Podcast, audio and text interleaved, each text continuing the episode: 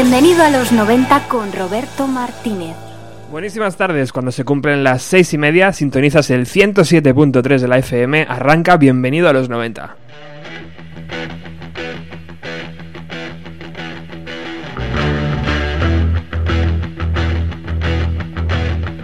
Un programa donde hoy vamos a hablar de unas series, series noventeras que cambiaron para siempre la forma de ver televisión de una generación.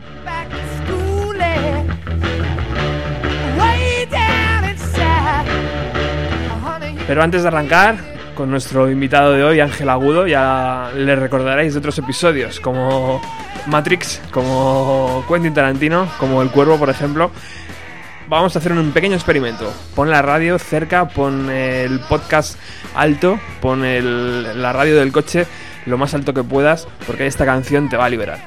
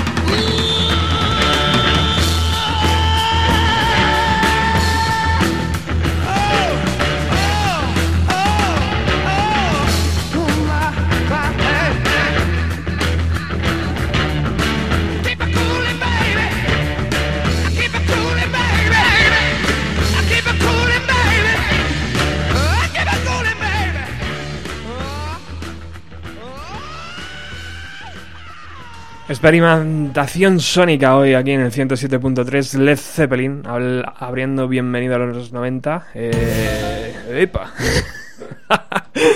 Eso no es Led Zeppelin, eso vendrá ahora.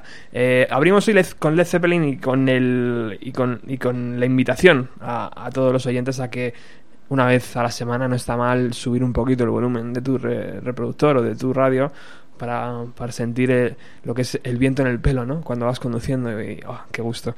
Pues así es la música y así es, así es Led Zeppelin, que aunque no fueron eh, clave dentro de los 90, eh, directamente sí lo fueron indirectamente, influyendo a un montón de bandas que por supuesto reconocieron eh, la influencia de Led Zeppelin, de, de- de los Beatles y de un montón de, de bandas que, que luego, pues por supuesto, estalló ¿no? en ese movimiento llamado grunge. Eh, muy buenas tardes, Ángel Agudo. Roberto, ¿Qué tal estás, querido amigo? Aquí estamos, poniéndonos las pilas con Led Zeppelin. Eh, es un tema que invita a, a- a reflexionar y a mover un poco la cadera, ¿no? Porque, joder, esa batería, tío, esos sonidos inquietantes, ¿no? En medio de la canción. Bueno, eh, Ángel Agudo, programa como, programas como El Cuervo, eh, eh, eh, Led Zeppelin iba a decir, eh, Quentin, Quentin Tarantino y, Y Matrix. y Matrix, ¿no? Hemos hecho, te avalan, siempre son un éxito cada vez que vienes. Me alegro. No sabía si era buen currículum, pero bueno, Es me muy- tranquiliza. Es muy bueno. Eh, y hoy estás aquí porque hemos decidido hablar de series de los 90. Yo te, te enviaba un WhatsApp y te decía, ¿por qué no hablamos de esta serie? Y tú me respondías con otras dos o con otras tres. Al final hemos montado algo chulo eh, de unas mm, tres series. Vamos a hablar de tres series. Eh, yo no sé si tienes una preferida o, o- o si vistes las tres de, de forma igual. Estamos hablando de Expediente X eh, para todos los que nos están escuchando.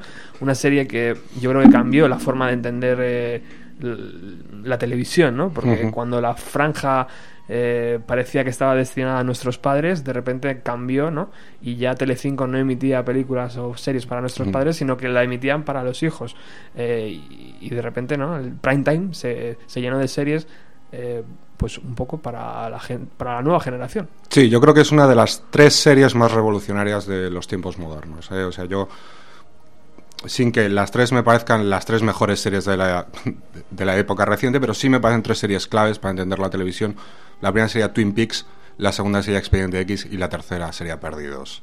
O sea, cada una simboliza un momento muy clave de la televisión norteamericana. Y por no más temporadas significa que sean mejores, ¿no? En muchos de los casos. Expediente X yo creo que se alargan hasta las nueve temporadas. Nueve temporadas, sí. Eh, Chris Carter está detrás eh, y, y la verdad es que si eres seguidor y eres fan, a lo mejor no eres, no, no estás al, al loro de lo que pasó al final, ¿no? Porque es verdad que te pilló ahí durante las cuatro o cinco temporadas primeras, pero luego aquello se alargó tanto que era imposible saber si de verdad existían extraterrestres. Sí, y luego, luego profundizaremos en eso, pero que es una serie que dio pie incluso a dos películas, una hecha incluso 6-7 años después de la cancelación, novelas. Eh, creo que no hay ninguna serie en la que el fenómeno fan se haya mantenido tanto tiempo después de la cancelación. Quiero decirte, el único ejemplo que existe de eso, y que es un ejemplo superior incluso a Expediente X, es Star Trek. Star Trek duró dos temporadas. O sea, la gente piensa que duró diez, pero la primera serie de Star Trek duró dos. Y bueno, hoy día todavía hay convenciones viviendo de eso. Algo parecido pasa con Expediente X. Tremendo. Otra de las series que vamos a tocar hoy eh, es eh, Doctor en, Alaska, una serie que se emitía de madrugada casi eh, en la 2, en televisión española. Eh, una serie muy rica culturalmente, una serie que se alejaba un poco de lo que era Expediente X, te ofrecía otros campos, otros matices, eh, otras relaciones, otros paisajes y de igual manera capturó a muchísima gente. Es verdad que no tan masivamente como Expediente X, pero eh, hoy en día ah, solo puedo escuchar halagos hacia esa serie. Sí, se convirtió muy rápido en una serie muy de culto. Leonard Maltin dijo que era una de las mejores series de televisión que se habían creado en los últimos años. Es una serie muy especial. Eh, aún a día de hoy la ves y parece que juega en. O sea, que forma parte de la programación de televisión de, de otro planeta. Incluso cambió la vida de los sitios donde se rodaba, porque pasaron de ser pueblos mineros a ser pueblos turísticos en los que la gente quería vivir. Y antes hablaba de Twin Peaks, o sea, Twin Peaks tiene una cierta relación con, con Doctor en Alaska, ¿no? Las dos hablan de la América profunda y de, están bañadas por, por un gran surrealismo, ¿no?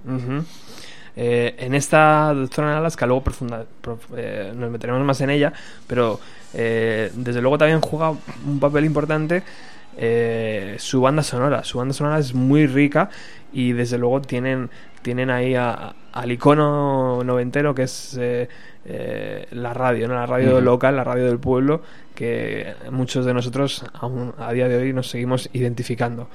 Y por último, tenemos una tercera serie que vamos a tocar hoy, que me la ha descubierto mm, el propio Ángel.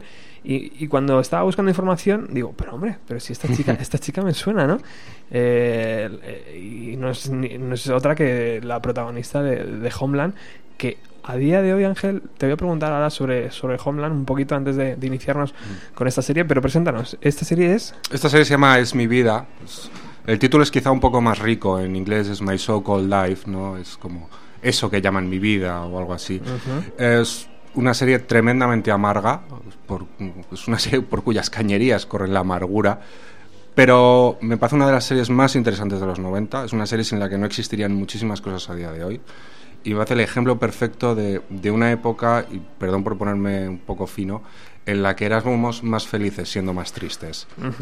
Y eso, eso se ve. Hoy en día cuando rescatas esa serie y ves al personaje torturado que hace Claire Dance, que nunca dejó de hacerlo realmente. Y de hecho, esa niña Angela parece casi la infancia de su personaje de Homeland. Total.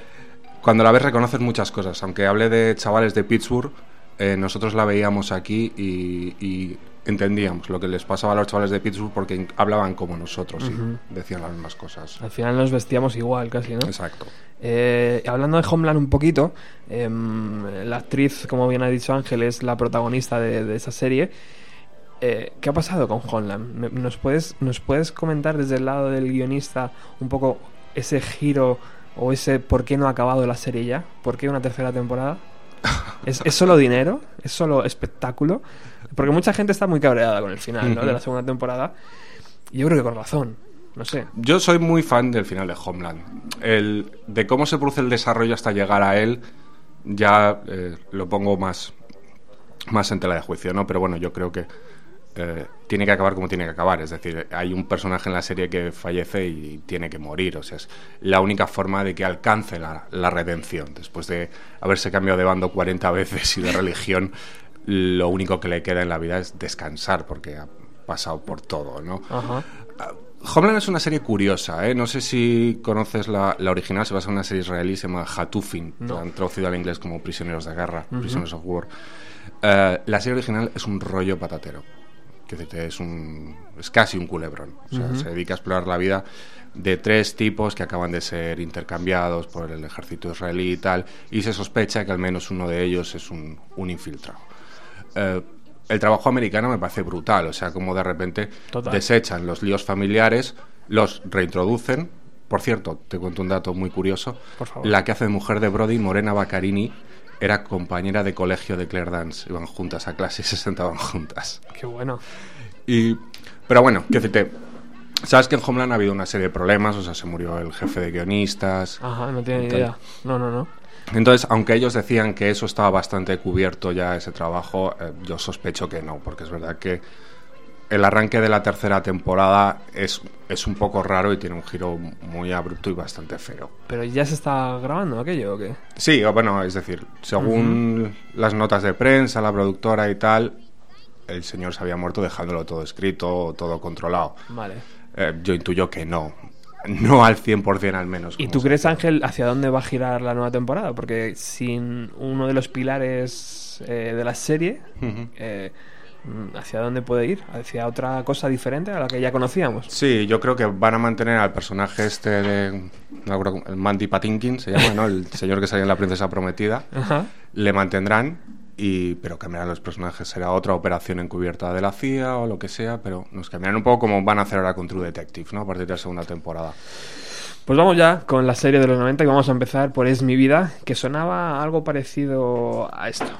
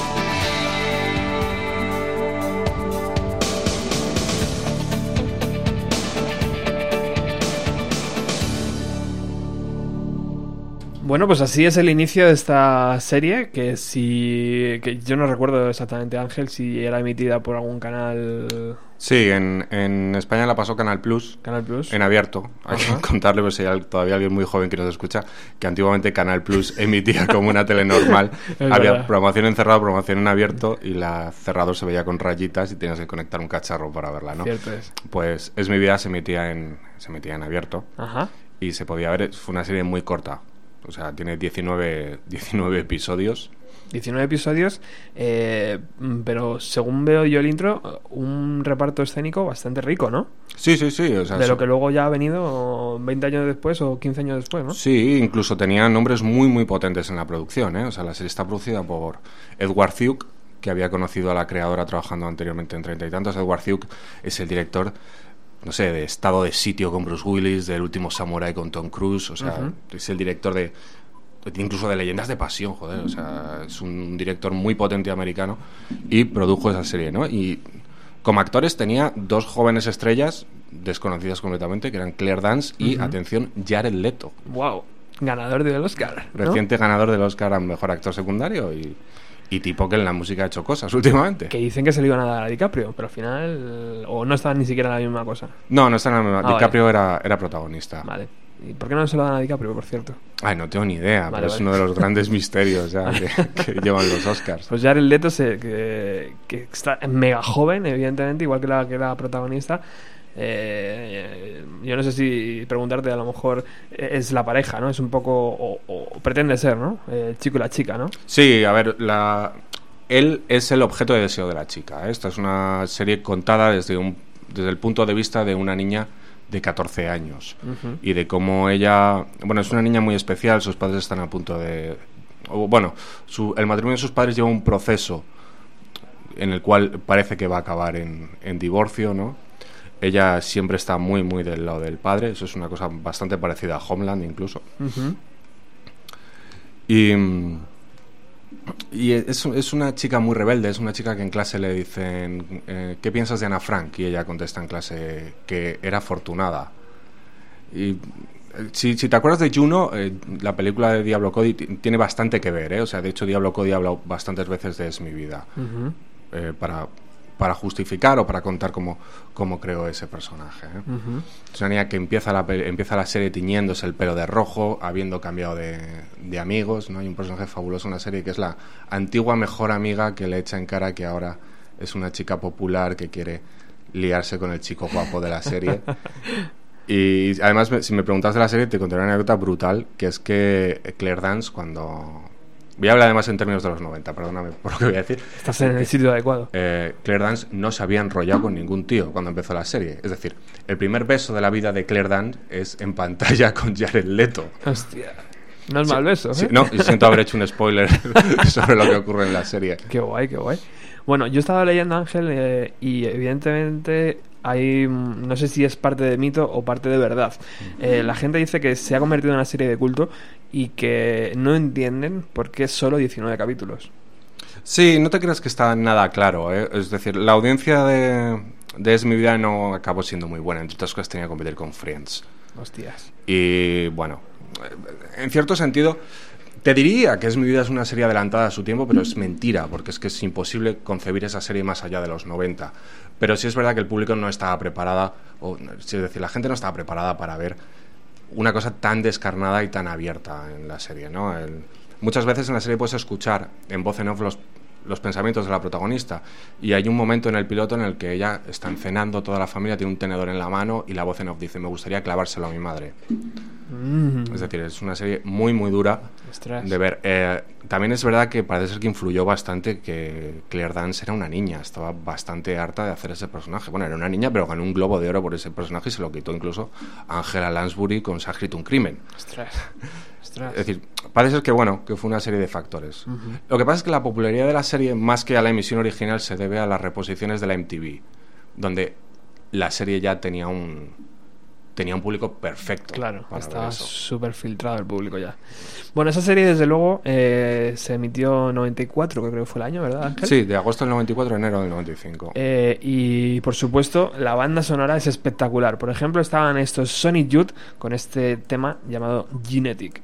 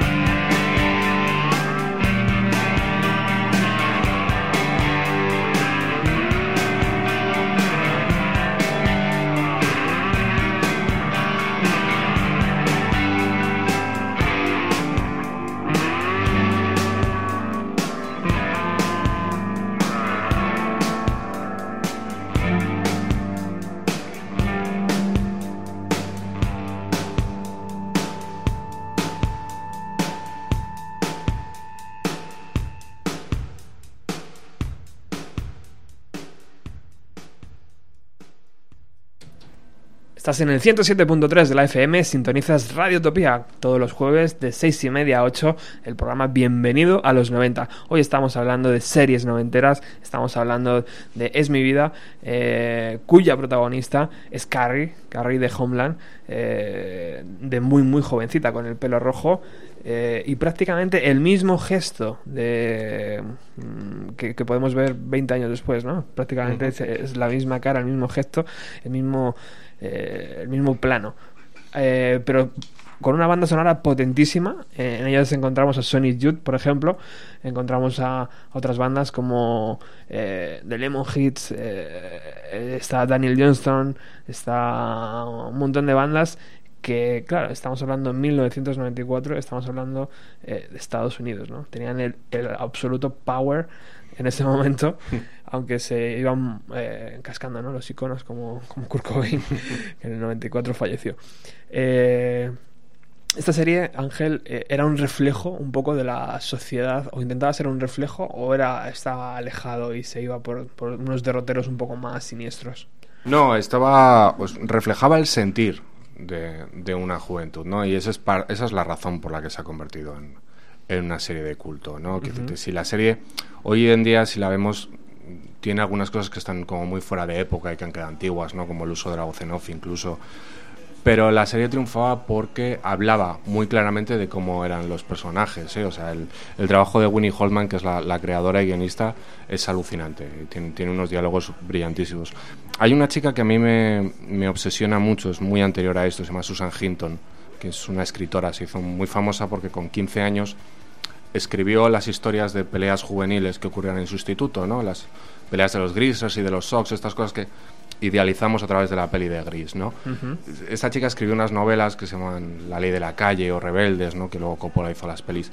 Y es hay bastante conexión, ¿eh? Que decirte, entre el trabajo de Winnie Holtman y lo que hacía Susan Hinton de niña, porque, por eso, o sea, porque cuando lo ves reconoces una forma de hablar, una forma de comportarse, una serie de pensar y una forma de ver la vida, ¿no? Esa es para mí la, la gran clave de Es mi vida y, y además es una serie que no se esconde, que te habla de la homosexualidad, habla del problema del alcohol, del problema de las drogas, en esas mega fiestas grunge a las que van los personajes. Hay un intento de violación al, a la amiga de, iba a decir de Carrie, de, de Claire Dant.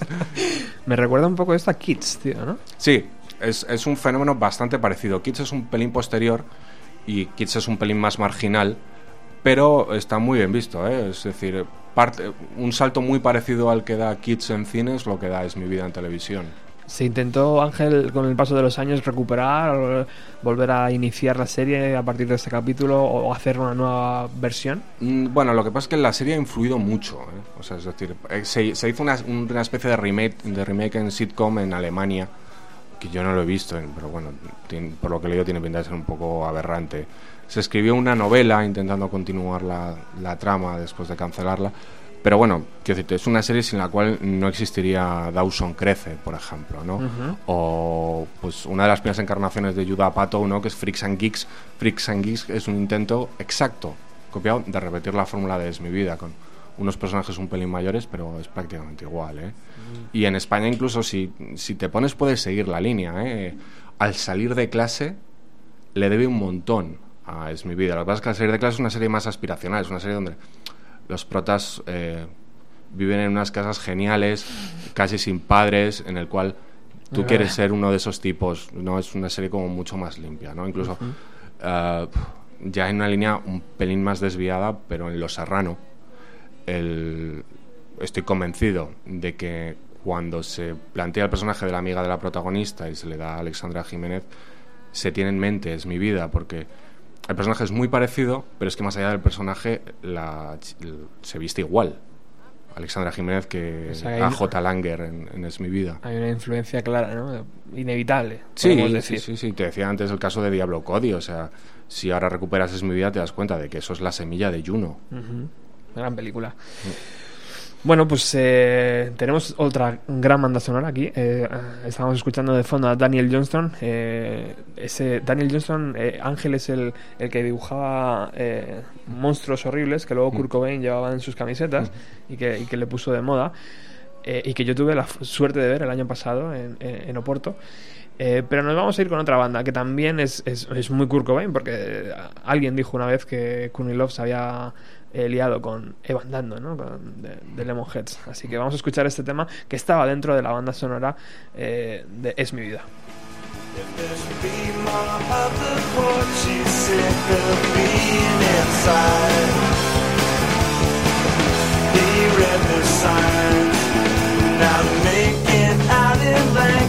Courtesy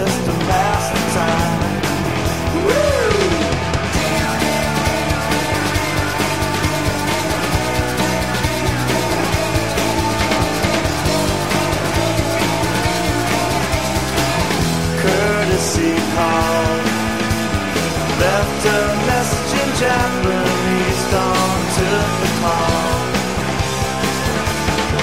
Reviewed the newest Tang release. Joe should have known that the line no leader would be the cause. Feels good to be Jesse on the inside today. Feels good to be Jesse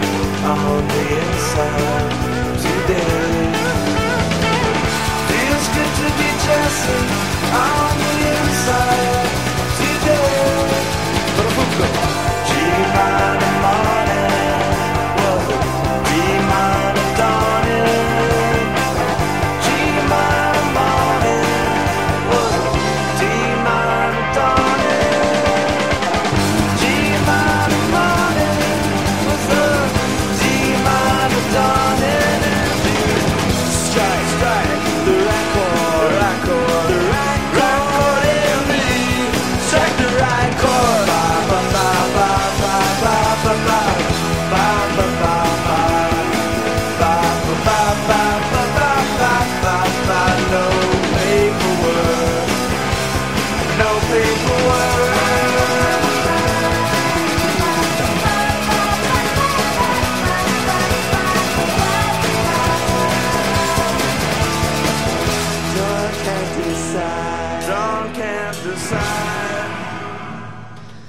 Es mi vida hoy en el 107.3 de la FM, Radio Utopía, la emisora de Alcobendas y San Sebastián de los Reyes, a través de la FM 107.3 y a través de la red eh, de la red de internet para cualquier persona que esté escuchando a través de nuestra página web web www.radioutopia.es. Hoy estamos compartiendo la tarde con Ángel Agudo, eso es sinónimo de calidad. Él ha estado aquí hablando de Tarantino, ha estado hablando de películas como El Cuervo y siempre nos ha maravillado poder contar con él y siempre nos ha dicho que sí, de momento, el pobre. Es, es a mí al que me maravilla que me sigáis llamando. Algún día dirá, "Mm, he cambiado de WhatsApp, ya no, no tengo ni idea de quién eres.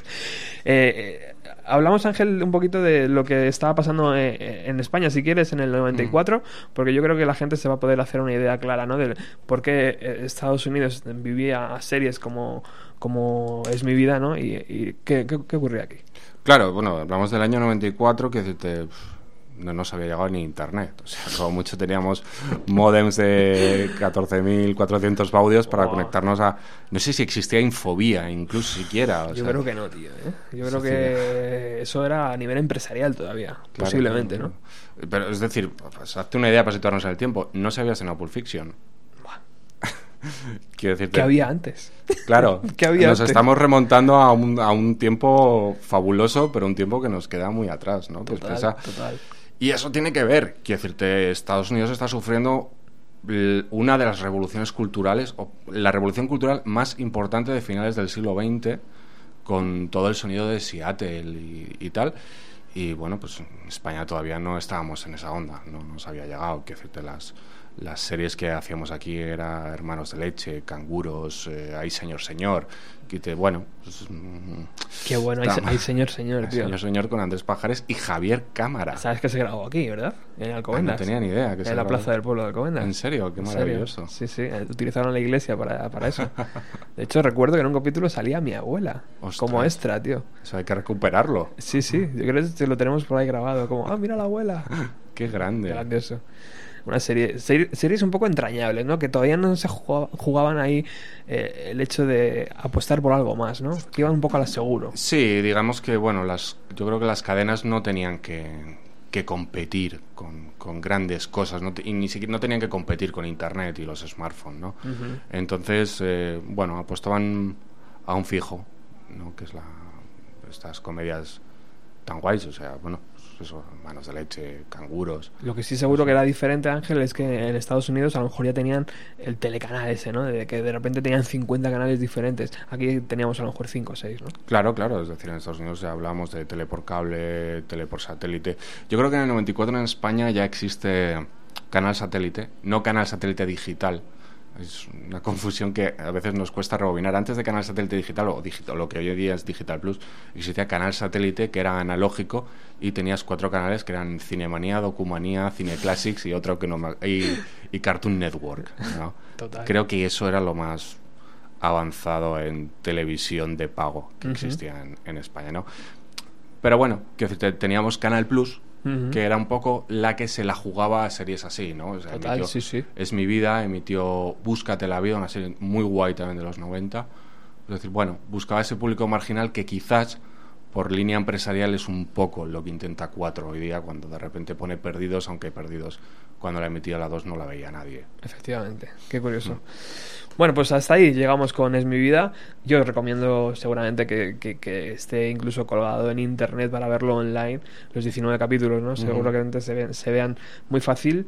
Eh, y vamos a la siguiente serie. Seguramente que con la sintonía de, que va a sonar ahora mismo la reconozcáis.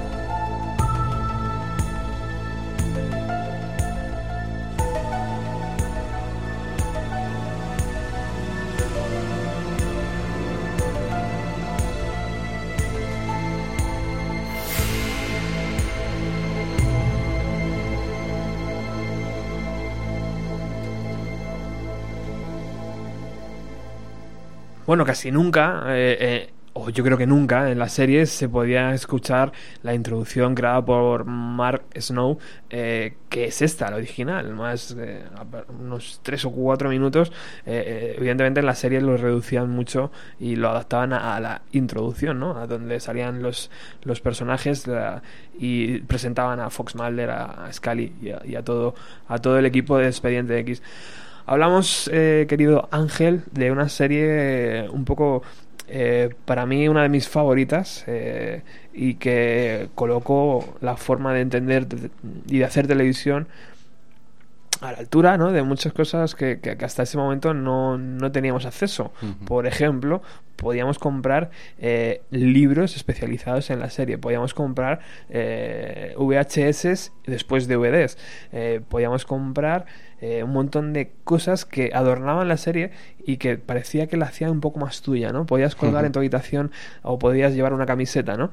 Eh, cosa que no había pasado con anteriores series o, o por lo menos todavía no teníamos el, eh, el nivel económico, ¿no? Para poder acceder a ellas. Sí, incluso en, en España, en una cosa que recuerdo y me parece que pertenece a otra vida y otro país, la distribuidora editaba una revista de Expediente X y te la mandaba a casa. Es decir, tú te hacías del club de fans de Expediente X, que lo Qué llevaba bueno. a la distribuidora, y te mandaban una, una revista a casa con los capítulos que habían salido en VHS. Si querías ganar una taza tenías que mandar un cupón. ¡Wow! Es decir, eh, vivíamos en un país en el que una distribuidora de vídeo hacía una campaña así con una serie de televisión. Me da mucha envidia pensar en aquel momento, diría que de un Blu-ray se venden 500 copias en la FNAC Brutal. y ya está, y se acabó la historia. Se permitían ese lujazo. Ese lujo, sí señor. Hablamos de Mark Snow como el compositor de la banda sonora. eh, se ha currado todo eh, en Expedi- Expediente X. Se ha currado incluso las películas. Hay dos películas. Y también eh, ayudó y compuso eh, eh, a Chris Carter eh, con la siguiente serie después de Expediente X, que creo que es Millennium. Ujú. eh, y también ha participado en, en- en Smallville, Entre Fantasmas o One Three Hill. Eh, un compositor como la copa de un pino que será recordado evidentemente por la canción que acabamos de poner eh, como la más destacable en su carrera. Eh, pero Ángel, háblanos un poco de Chris Carter, de quién es este hombre, de por qué eh, de repente eh, tiene el poder de embaucar a una generación. Pues es que es muy curioso, porque aunque suene un poco hereje eso, te voy a decir, Chris Carter no es nadie. Es decir, eh, Chris Carter no era nadie antes de Expediente X y después de Expediente X no ha vuelto nunca a ese nivel de fama, ¿no? O sea, Chris Carter era un guionista californiano al que, bueno, habían contratado, no recuerdo ahora para qué serie, pero el tipo que le contrata de repente pasa ejecutivo de Fox, le propone que le haga un pitch de varias ideas, le presenta Expediente X, ahora, ahora te cuento de dónde sale Expediente X porque es fascinante. Vale. E incluso Fox rechaza en un primer momento el pitch de, de Expediente X diciendo que eso es una majadería, le dan esta expresión tan de ejecutivo de televisión o de productor de dale una vuelta, pues, pues le da una vuelta al guion, Fox acepta y bueno, esto es historia, ¿no? Lo que pasa es que Chris Carter eh, recupera una tradición norteamericana de series muy muy importante y que es historia viva de la televisión. ¿no? Eh, sobre todo de algo llamado The Twilight Zone, que en España conocimos como La Dimensión Desconocida, una serie en blanco y negro alucinante con relatos de terror escritos por algunos de los mejores escritores de fantasy que han existido, desde Ray Bradbury, Richard Matheson o, Robert Bloch. Ah, y es curioso porque Chris Carter recupera eso con la idea de hacer de Expediente X un caso por cada capítulo. La idea de que haya unas tramas que continúen, misterios como el fumador, que en esto se llama el hombre del cáncer y tal. Eso llega un poco más tarde debido al, al éxito y a la necesidad de, de crear un, un hilo conductor. ¿no? La otra pata en la que se apoya Carter es una serie muy desconocida en España que se llama Kolchak, The Night Stalker. Kolchak era una novela sobre un detective que investigaba casos paranormales. Creo que en la novela solo investiga el caso de un vampiro, no recuerdo bien. Se hacen dos películas, las dos escritas precisamente por Richard Matheson, uno de los... Bueno, Richard Matheson, el tipo que escribió Soy leyenda, la leyenda de la casa del infierno, cosas... O sea, novelas hiper importantes en la historia de la literatura fantástica. Y la primera está producida por Dan Curtis, el director de The Dark Shadows y la segunda dirigida directamente por él. Y esas dos TV movies se adaptan y se hacen una serie de televisión sobre un investigador privado que investiga casos paranormales, ¿no? Eh, pues bueno, cuando Chris Carter se pone a parir Expediente X, coge esas dos grandes influencias, ¿no? Un caso paranormal por capítulo, algo raro, algo que te lleva a una dimensión desconocida, ¿no? Y la idea de la dimensión desconocida está ligada directamente con los expedientes X, o sea, cosas que nadie sabe clasificar y se ponen así. ¿no? Es muy atractivo, ¿no? Ese nombre, tío, Expediente es, X. es ¿no? brutal. Y bueno, pues lo otro lo liga con un bueno, con unos agentes del FBI que deciden investigar esos casos. Y bueno, y así nace una de las series más importantes de, de nuestra juventud y de la historia de la televisión reciente. Además, si le echas un poquito de sal, pones a uno que es creyente, uno que, que, que, que, que- está detrás, ¿no? Y otro escéptico, otro que se guía a través de la ciencia, ¿no? De lo que puede demostrar, si no, no me lo creo. Exacto, la, la fórmula es perfecta. Que dos agentes del FBI, uno cree, uno no, uno es un hombre o una mujer. Sería un- algo muy interesante a debatir, pero creo que tardaríamos una semana, sobre si el verdadero motor de la serie son los casos paranormales o es la tensión sexual no resuelta entre, entre los dos protagonistas, ¿no? Sí, porque lo que es una escena de cama en, otros, en otras series, ¿no? Aquí, aquí es una caricia o un abrazo, ¿no? Y de repente es como... Sí, yo recu- recuerdo pocas series que generen una tensión bru- tan brutal como se van a besar estos dos alguna vez. O sea, esto va a ocurrir, va a ocurrir a- algún día. Total. Pero bueno, es eso, el diseño de personajes no, no puede ser mejor. Son dos, uno cree, el, el personaje de Mulder, acuérdate que su hermana había sido abducida y esto era como una gran obsesión para él. ¿no? Total, sí, sí. y ella no cree en esto. Luego a mitad de la serie ya empezaba esto a cambiar un poco. Empezaban a invertir los roles, pero bueno. Qué curioso que lo que me has contado de que en un principio Expediente X iba a ser una serie eh, totalmente sin un guion, sin un final, ¿no? O sea, simplemente Sí, capítulos, Sin capítulos. un hilo. Sí, o sea, simplemente eran dos tipos que se dedican a investigar esto, pero Qué no, bueno.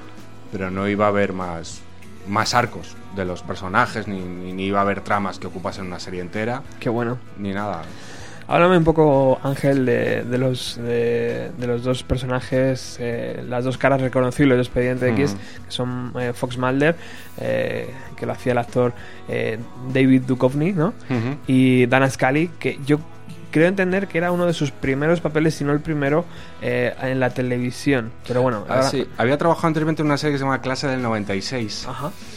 Que era pues mira antes hablábamos de Es mi vida clase del 96 es un poco una evolución de Es mi vida no son es la vida de creo recordar que eran siete universitarios de, pijos que estudiando no recuerdo lo que estudiaban pero era algo así como leyes o sea algo como que les invitaba a ser más pijos todavía. Y ella era una de los personajes si no recuerdo mal no y la fichan para Expediente X es alucinante porque cuando miras la edad que tenía Gillian Anderson en Expediente X tenía 24 años, cosa que a mí jamás me ha parecido que fuese tan, tan jovencita. ¿no? Total. Y bueno, luego estaba su compañero era David Duchovny, al que ahora echando la vista atrás era el había hecho un papel anteriormente como agente del FBI. Eh, no sé si alguien se acordará de esto, pero era el inspector del FBI travesti de Twin Peaks. En Twin Peaks había un agente del FBI que era un travesti y si hoy día revisas Twin Peaks eh, alucinas porque es David Duchovny con falda de tubo, tacones y pelucón. ¿Cuántos años antes de Expediente X? No sé a qué. ¿Cinco, seis, Sí, ocho? por ahí. O sea, Jovencito total, vamos. menos de 8 años, ¿eh? O sea, ¿Sí? unos 5 años, algo así. Qué bueno. Eso Es hay que buscarlo. Su gran papel anterior Wow. en, en la televisión. Sabes que estaba casado, porque me parece que se han divorciado hace poco, con Tea Leoni, actriz tan guapa que salían dos policías rebeldes y tal.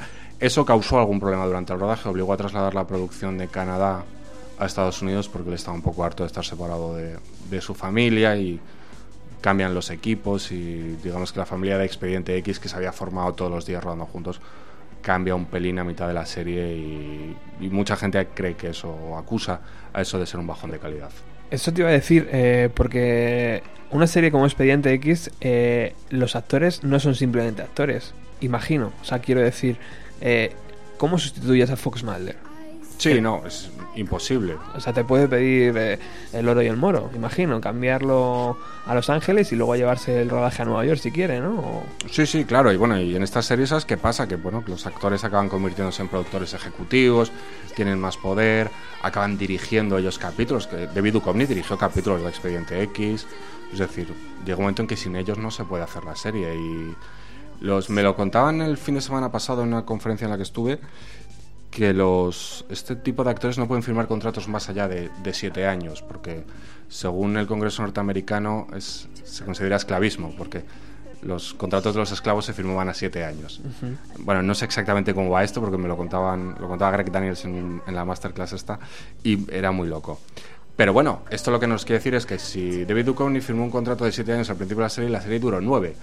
Con lo cual, al cabo de siete años hubo que renegociar ese contrato y échale de comer aparte. bueno, o sea, el Barça con Messi no es nada comparado con lo que debió ser aquella negociación. seguramente. Porque además la serie lo generaba. Generaba, yo creo que una cantidad de, de- de royalties o como se diga en las series de televisión, porque había mucho merchandising detrás, ¿no?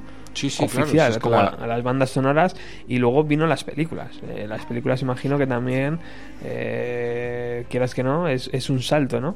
Claro, sí, sí, sí. O sea, es que hab- hablamos de una serie muy difícil para el que no viviese la época o para el que no conozca nada de la serie es muy difícil entender hasta qué punto esa serie era grande, pero era grande a, a nivel empresarial, era una serie que lo dominaba todo, novelas, revistas, camisetas, esos pósters de I Want to Believe con el Omni volando por encima del bosque, o sea, eso era Qué bonito. estaba en todos los lados, se vendía en las tiendas.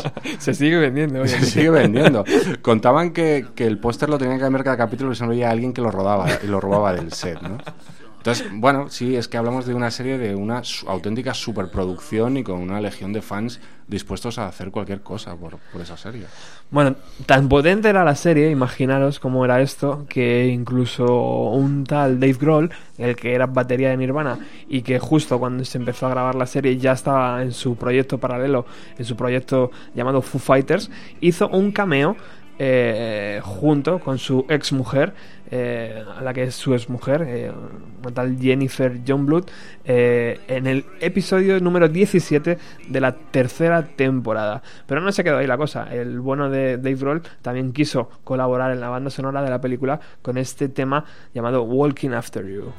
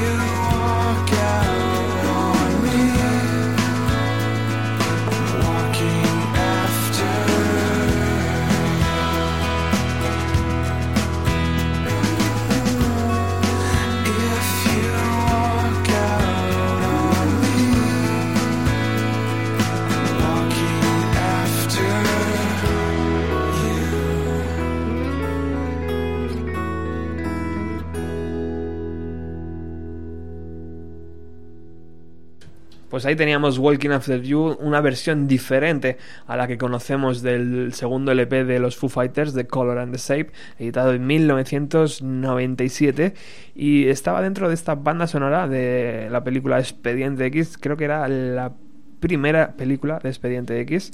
Eh, y bueno, pues eh, ahí está el cameo también de Dave Grohl en el capítulo 17 de la tercera temporada. Si sois, eh, si tenéis ganas de buscarlo en internet, lo encontráis seguro. Estamos eh, disfrutando de esta tarde de radio aquí en, Radio Utopía.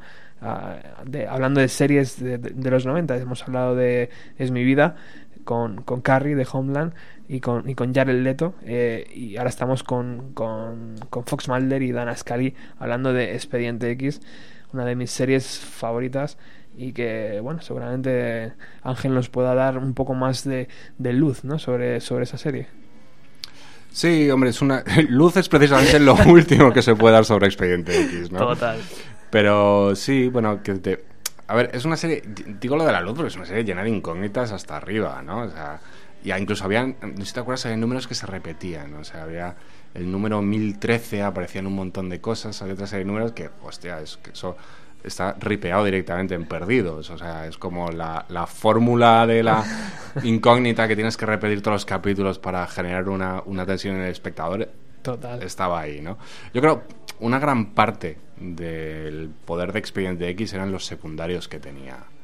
Es decir, estaban los pistoleros solitarios aquellos que incluso llegaron a tener su propia serie, fue un fiasco absoluto, Wow. que eran es- esa especie de tipos medio nerds que ayudaban a, a Mulder y a Scully como si fuesen garganta profunda. Sí, señor.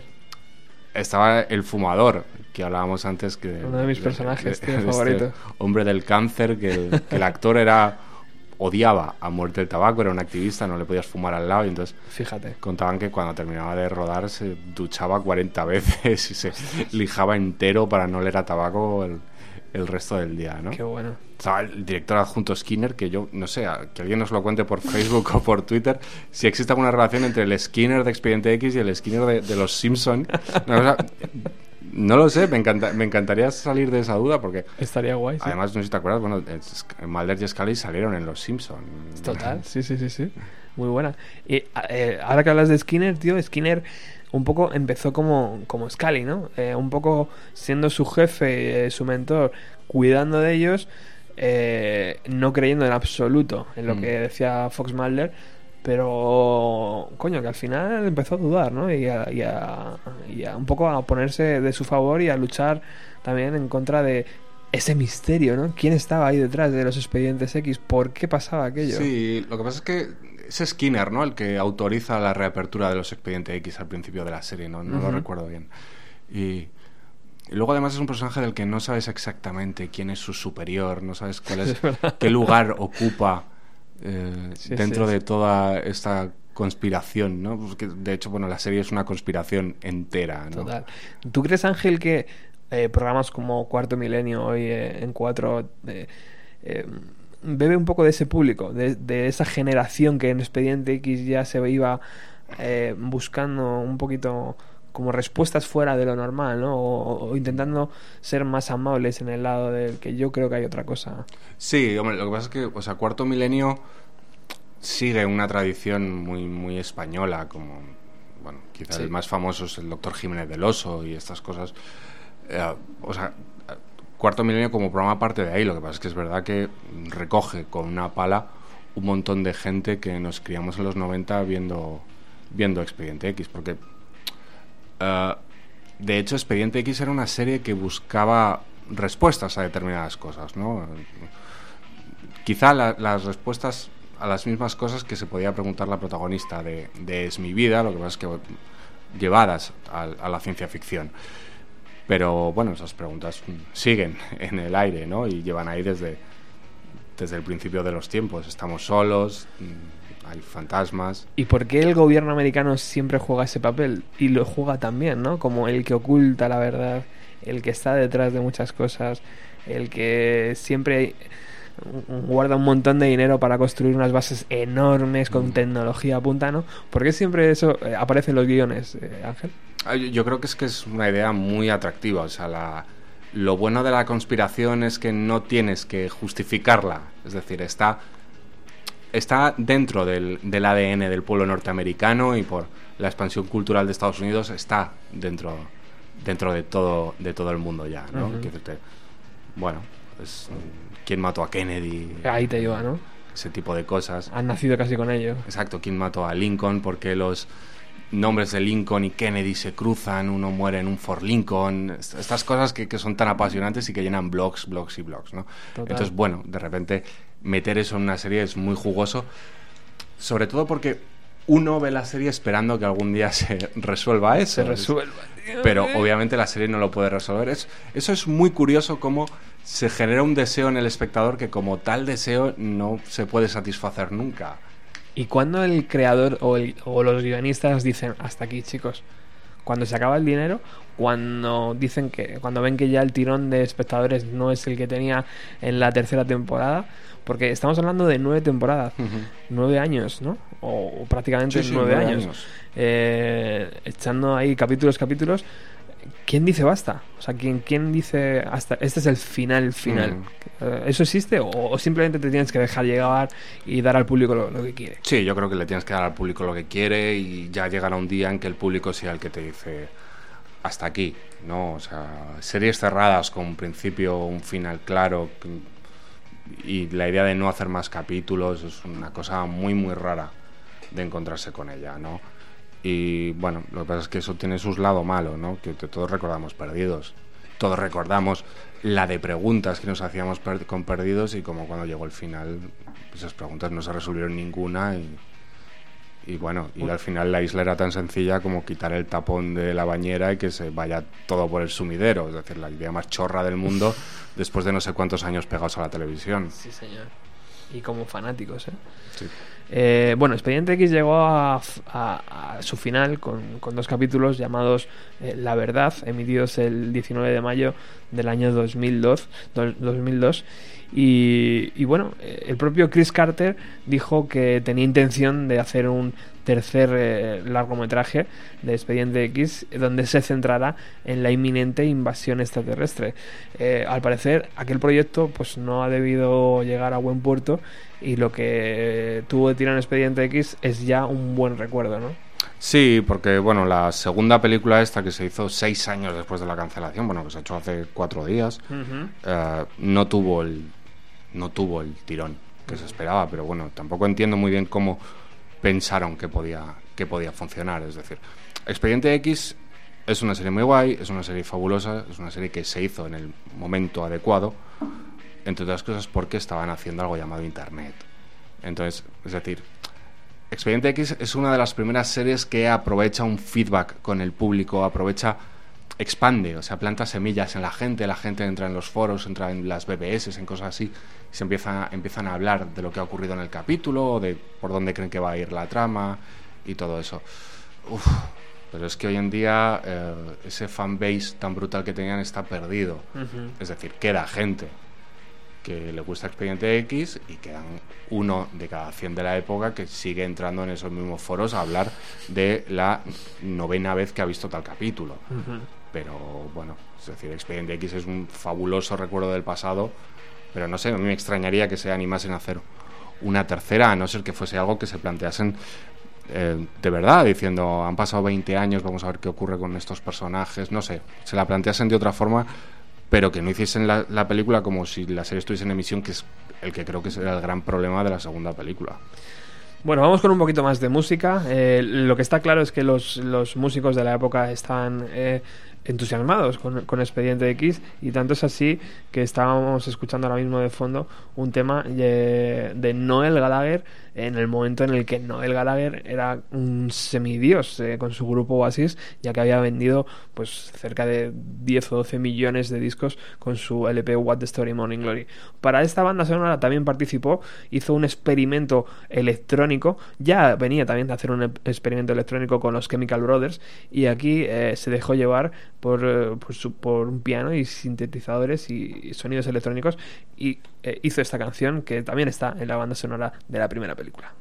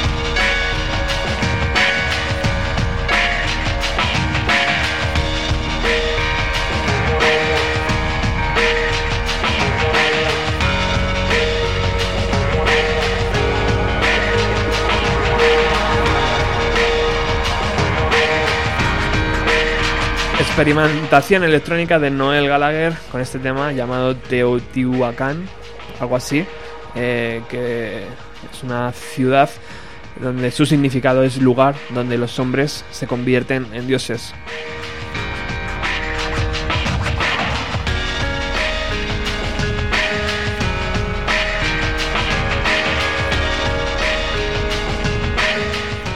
Otros nombres que tiene esta ciudad es la ciudad de los dioses directamente. Debe ser una ciudad preciosa, está en México. Podéis buscar también su ubicación. Y imagino que el propio Noel la visitó y se quedó prendado y por eso decidió llamar a este tema así para la banda sonora de Expediente X. Hoy estamos disfrutando con Ángel Agudo de una tarde de radio hablando de series de los 90 aquí en Radio Utopía.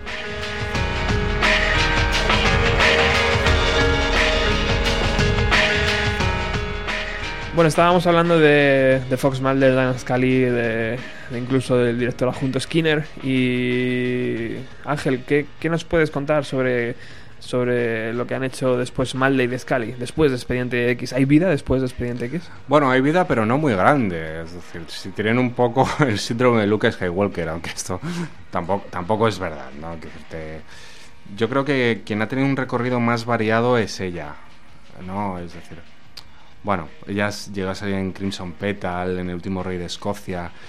Hizo una serie muy interesante para la BBC, es una miniserie llamada The Fall, en la cual ella llega a investigar el caso de un psico-killer que está en Irlanda. Y bueno, esta últimamente la hemos podido ver en Aníbal.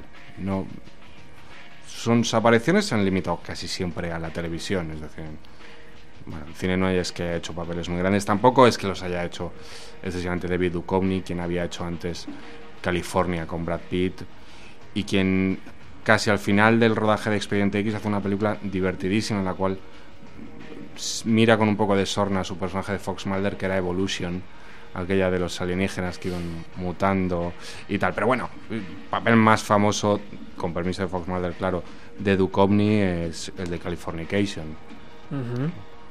Total. en el cual él está tremendo o sea, Ahora que lo dices, tío, en la película de Expediente X sale orinando, ¿no? Sobre Ujú. un cartel de Independence ahí, Day. exactamente o sea, Un poco un guiño, ¿no? A, a todo. No sé, se llevaban mal, a lo mejor, ¿no? O, fu, no sé. No sé dónde no sé dónde viene ese chiste, pero bueno, la verdad es que fue muy comentado en su momento de cómo el personaje le ponían a, echar una meada sobre, sobre el cartel. Además, no recuerdo, creo que Expediente X era de Fox también, o sea, es todo muy es todo muy gracioso, pero bueno. Sí, bueno, pero iba con el personaje, ¿no? O sea, un personaje que se toma tan en serio la ufología no podía permitir coñas marineras como era la peli de, de Merich, que a mí me parece una pasada. Igual que me parece una pasada Expediente X.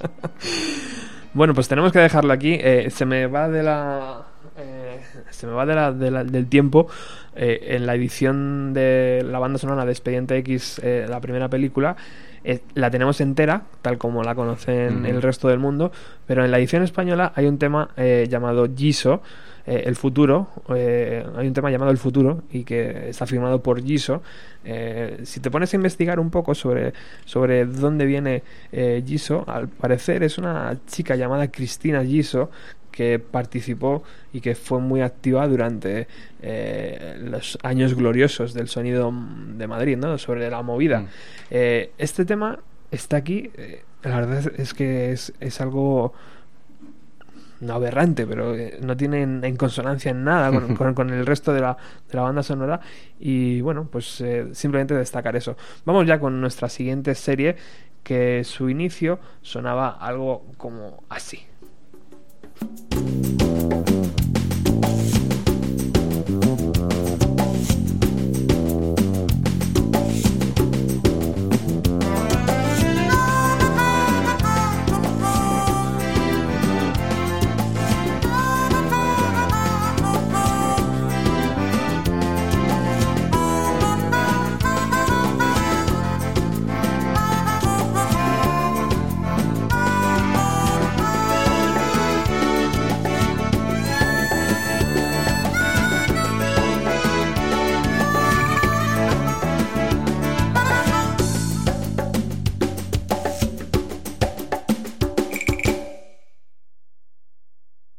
así se iniciaban en las noches, eh, entre eh, la noche del fin de semana, si no recuerdo mal, en la 2, ese canal que o tenías unos padres profesores o prácticamente no se veía en tu casa, no sé por qué, eh, ahora se ve mucho más, no sé si esta generación es que ha dado, un- aunque digan que no, ha dado un pequeño salto, eh, pero eh, desde luego somos más, eh, más cariñosos con, con- con la 2, ¿no?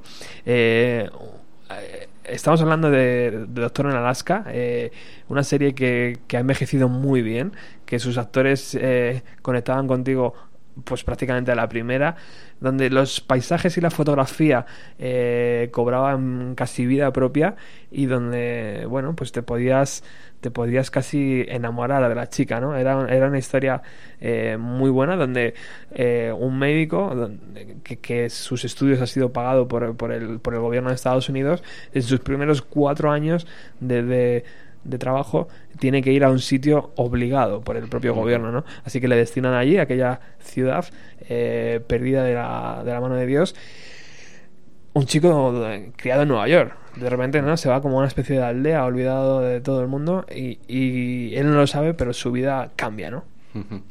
Un judío neoyorquino que acaba en un pueblo perdido de Alaska, porque además él va a un hospital y le dice, no, no, no, su plaza está ahí y va a este sitio llamado Sicily, ¿no? Sí, sí, señor. A ver, eh, Doctor en Alaska es un prodigio. Es un prodigio absoluto de guion y de la ficción norteamericana. Es una de las series más queridas de los 90. Me alucinaba el otro día porque cuando ponía en mi Facebook que iba a venir aquí, había muchísima gente que se dedica profesionalmente al audiovisual escribiéndome comentarios de qué guay Doctor en Alaska, cómo me gustaba Doctor en Alaska. Es decir, bueno, es una serie que ha marcado mucha carrera incluso en España, ¿no? es una serie que se basa en la- una fórmula que conocemos de sobra, incluso, que es la, el pez fuera del agua, el tipo que llega a un sitio donde no pega nada. Hasta hace unos años lo hemos visto en Antena 3 con Doctor Mateo, la- esa fórmula, que decirte, la conocemos de sobra. Pero era una serie que tenía muchísima magia. Los personajes están escritos muy, muy bien. Tenía un sentido del humor muy especial y muy propio, con un tonito muy, muy especial. Es una serie maravillosa, ¿no? Todo el mundo quería vivir en Sicily. tío. Todo el mundo quería vivir en Sicily, mucha gente se fue a vivir a los sitios donde se rodaba Qué fuerte. y cuando el, o sea, de hecho la economía de los pueblos cambiaba y cuando dejaban de- cuando dejaron de rodar eh, hubo un pequeño drama en plan de bueno ahora no- la gente ya no puede trabajar en, en la serie entonces qué hacemos con toda esta población nueva que tenemos a- que tenemos aquí Qué bueno. sí es- Estamos hablando de una serie que, que, que no brilla eh, por sus actores, ¿verdad? Por- o, por, o por el reparto inicial, por lo Mm. menos, ¿no? Aunque luego sí, alguno de ellos eh, se pudo ver. Bueno, hay grandes clásicos, como este de. como el astronauta Sí. retirado, que, que ha salido en muchísimas cosas, o por lo menos yo le, le identifico muy bien en otras películas o series. Y, eh, incluso el equipo A me suena, no lo sé, a lo mejor Sí. estoy divagando demasiado. Y. Y, el mismo actor, ¿no? A lo mejor ha estado en alguna otra película, pero el resto del reparto eh, se quedó un poco también ahí, ¿no? En, Sí, en lo sí, que sí. fue Doctor en Alaska. Sí, incluso el propio Ron Morrow, ¿no? El prota, que decirte que, bueno, ¿qué le hemos visto? Pues leímos en Quiz Show con, con Robert Redford y, bueno, sí, ahora es el prota absoluto de Numbers. Pero bueno, es decir, siempre queda marcado por, por aquello de, ¿Y tú- de por, aquel personaje, de Joel. por qué crees que, que entonces una serie que se emitía en la 2, que se emitía de noche, que había que esperar hasta no sé qué horas de la madrugada para poder verlo, tuvo tanto éxito? Porque es verdad que en aquella época no es tan fácil como buscar el contenido online de hoy en día, ¿no? Ujú. ¿Por qué crees? ¿S- ¿Simplemente por el guion? ¿O, eso pasa de vez en cuando, que una serie conecta también con una generación? Sí, bueno, a ver, te hago, te hago un pequeño paréntesis muy rápido. Sí. Lo acabamos, acabamos de ver el- un efecto muy, muy parecido con True Detective. Es decir, True Detective se ha, cono- se ha convertido en un fenómeno brutal que HBO nunca tenía preparado. True Detective es una serie planteada en temporada baja entre dos capítulos de Juego de Tronos. Vamos a rellenar parrilla con esto. Eh, Doctor en Alaska fue lo mismo, ¿eh? fueron ocho capítulos lanzados en un verano para ver qué, qué pasa con esto y de repente creció mucho. ¿no? Yo creo que su secreto es principalmente el humor, ese humor que tiene, que no es un humor de sonrisas enlatadas ni nada, es, es un humor muy magnético, ¿no? que te deja pegado. Pero luego creo que la serie tiene un juega una carta casi por, casi por azar muy curiosa. Es decir, eh, Estados Unidos es un país muy especial con una distribución de la, de la población muy especial en la cual eh, la gente se arremolina en torno a las dos costas y entre medio pues los, sitios están menos poblados y hay zonas deshabitadas, ¿no? Eh, uno de, los, de las grandes constantes de la sociedad norteamericana siempre ha sido la culpa del urbanita por no poder volver al campo. En la novela negra, los tipos siempre querían dar el gran atraco para irse a vivir al pueblo, tener un rancho y olvidarse de ese mundo de la ciudad que les había llevado a cometer delitos y empuñar un arma. Yo creo que eso tiene muchísimo que ver con el grunge. Hostia, pues ¿sabes? sí. Con, me voy al campo, a este lugar húmedo, con mi guitarra, con mis cigarros, ¿no? Hay una frase de Reality Bites que yo creo que resume muy bien el grunge, que es tú y yo, dos cafés, dos cigarrillos y cinco pavos. Eso era Sicily y eso es el grunge. Yo creo que apareció en un momento perfecto en el que todos teníamos la onda cerebral muy, muy puesta para recibir ese mensaje. Y qué bonito, ¿no? Es un pueblo donde puedes hablar de filosofía, donde en la emisora local del pueblo ponen solo temazos, ¿no? Y donde, donde, donde se despide cada noche el locutor con una, con una reflexión, ¿no? De, de Kafka o, de, o de cualquiera de, de estos. Maravilloso, sí, sí, yo no sé. Eh, incluso te llegas a identificar con alguno de los personajes, ¿no? Sí, claro, es que es una de las cosas buenas que tenía la serie era su reparto tan variopinto que tenía que incluso en las dos últimas temporadas se hace más porque hay algún problema con el contrato de Ron Morrow. Entonces reducen su personaje y suben a los demás un poquito para que tengas más protagonista. Es así donde te puedes quedar con, con cualquiera de ellos en esa Alaska Presara Palin que es como un nido de democracia antes de- del, del terror del Tea Party. Total, total.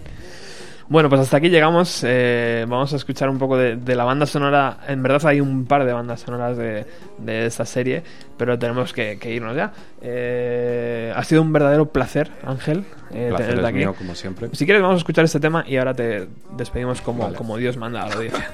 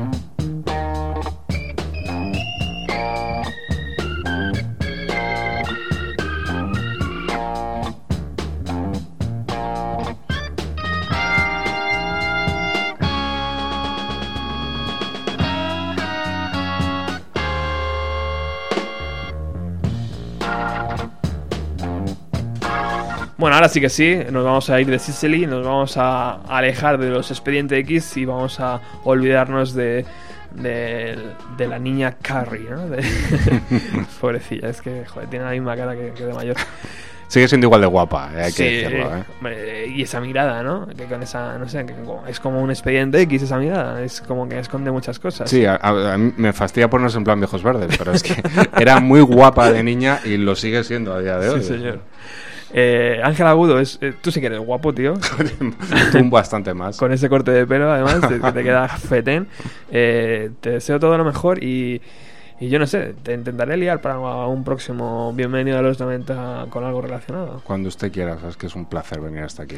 ¿Tú crees que un día podemos hacer un programa sobre perdidos, tío? Sobre perdidos. ¿O es, o es tan aburrido que ya ni eso? No, sí, sí, lo que pasa es que hay que documentarse bien, porque el problema de perdidos es que uno ya no recuerda cosas. Efectivamente, tío. Habría que verse las seis temporadas habría que volver a vérselas, no sé si bebiendo. Muchísimas gracias por haber venido. Os espero aquí el próximo jueves con más música de los 90. Eh, por cierto, el próximo jueves hacemos un mini homenaje, Ángel, al, ángel caído, ¿no? Que es Kurt Cobain, que ah. se van a cumplir 20 años de, de, su, de su suicidio y bueno, pues haremos algo aquí. Qué maravilla. Muy bien. Hasta el próximo jueves.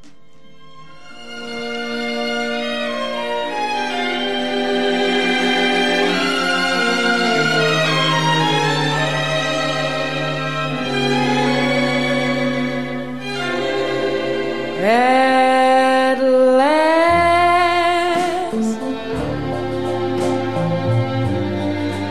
My love has come along.